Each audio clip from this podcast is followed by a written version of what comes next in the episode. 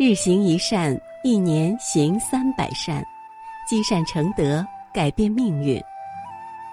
各位善友同修，早上好！在这美好的清晨，让鸟语花香叫醒我们的心灵，迎接这新的一天的到来。下面就让我们跟随云谷禅师，开启这美好的清晨。快乐来自心胸宽广。有时候别人有心把快乐带给你，可由于你心胸不够宽广。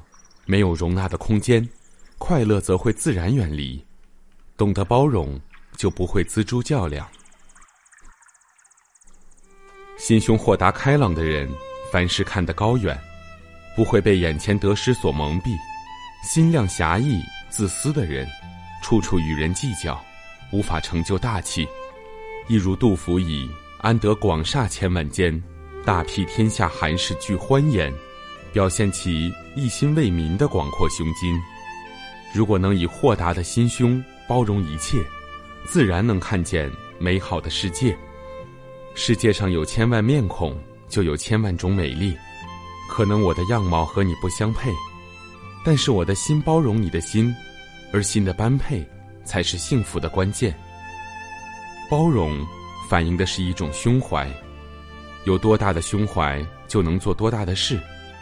包容反映了一种眼界，眼界有多宽，路就能走多远。包容反映了一种大气，一花独放不是春，百花烂漫春满园。一个一个心胸宽广的人，往往具有兼容并蓄的胸怀，他们能够容人容事，拥有一种大度的胸怀。这种宽容大度的心胸，使得他们与人相处，往往能赢得人们的尊敬。收获好人缘。战国时，梁国和楚国临界，两国在边境上都设有界亭，亭族们也都在各自的地界里种上西瓜。梁亭的亭族勤奋，经常浇水除草，瓜秧长得很好；而楚亭的亭主很懒，瓜秧又弱又瘦，与对面瓜地长势不能相比。楚亭的人觉得丢了面子。有一天夜晚，趁凉亭人不备，偷跑去将凉亭的瓜秧全部扯断了。凉亭的人第二天发现了，十分气愤，便报告给边县的县令宋旧，说：“我们也过去将他们的瓜秧扯断吧。”宋旧摇摇头，对这个人说：“这样做是很卑鄙的，我们不愿他们扯断我们的瓜秧，那为何再去扯断人家的瓜秧呢？”别人不对，我们再跟着学，那就太狭义了。你们听我的安排，从即日起，每天夜晚去给他们的瓜秧浇水，让他们的瓜秧长好。而且你们这样做，一定不能让他们知道。凉亭的人听了宋旧的话后，觉得有道理，便照办了。楚亭的人发现自己的瓜秧长势一天比一天好，仔细查看。发现每天早晨，地都被人浇过了，而且是凉亭的人在黑夜里悄悄为他们浇的。楚国的边县县令听到这个消息后，十分感动，于是便将这件事告诉了楚王。楚王听后，对梁国人修牧边林的诚心深表感动，特备重礼送梁王，以示自责。结果这一对敌国成为友好的邻邦。一个人只要有包容并蓄的胸怀，就能容纳一切。这种胸怀能够化解恩怨，可以融洽彼此间的关系。只要以宽容的心态面对一切，你的人生道路就会更加宽阔。大凡具备领导能力的人，他们心往往能包容万千。这种兼容并蓄的胸怀，使他们具有亲和力，得到同仁们的拥护。唐太宗李世民就具有包容并蓄的胸怀，他宽容臣民的过失，对大臣的过失，只要不触及原则问题，经常能够开脱宽恕。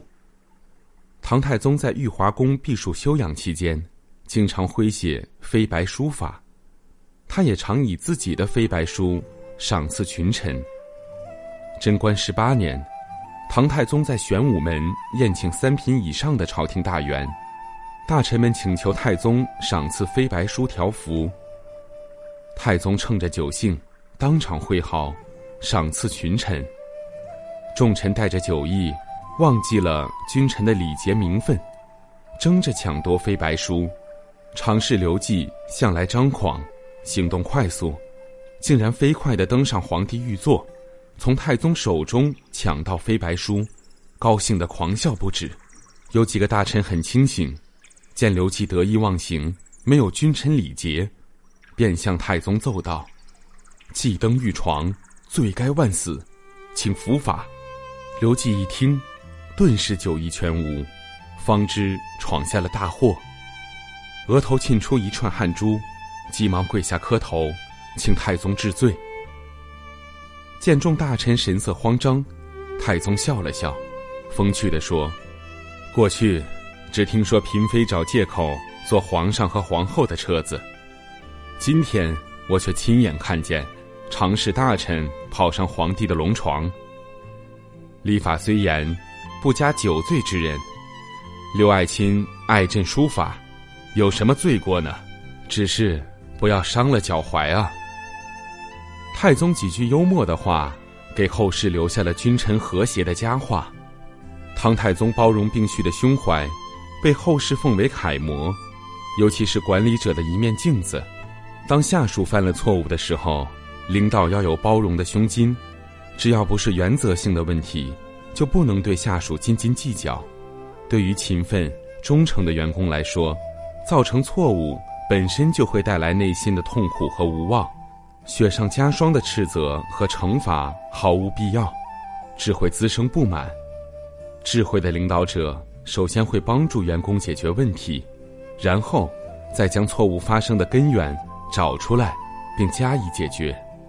星云大师说：“与人相处共事，能和谐无争，互相尊重，互相包容，这是最美满、最快乐的事儿。团体的每个分子都很重要，不要妄自菲薄，也不可看轻他人。与人相处，若能抱着你对我错、你大我小的老二理念，必能和谐共事，发挥出最大的力量与效率。”一个有包容之心的人，必定有好人缘，因为学会包容，朋友和同仁就会团结在你周围。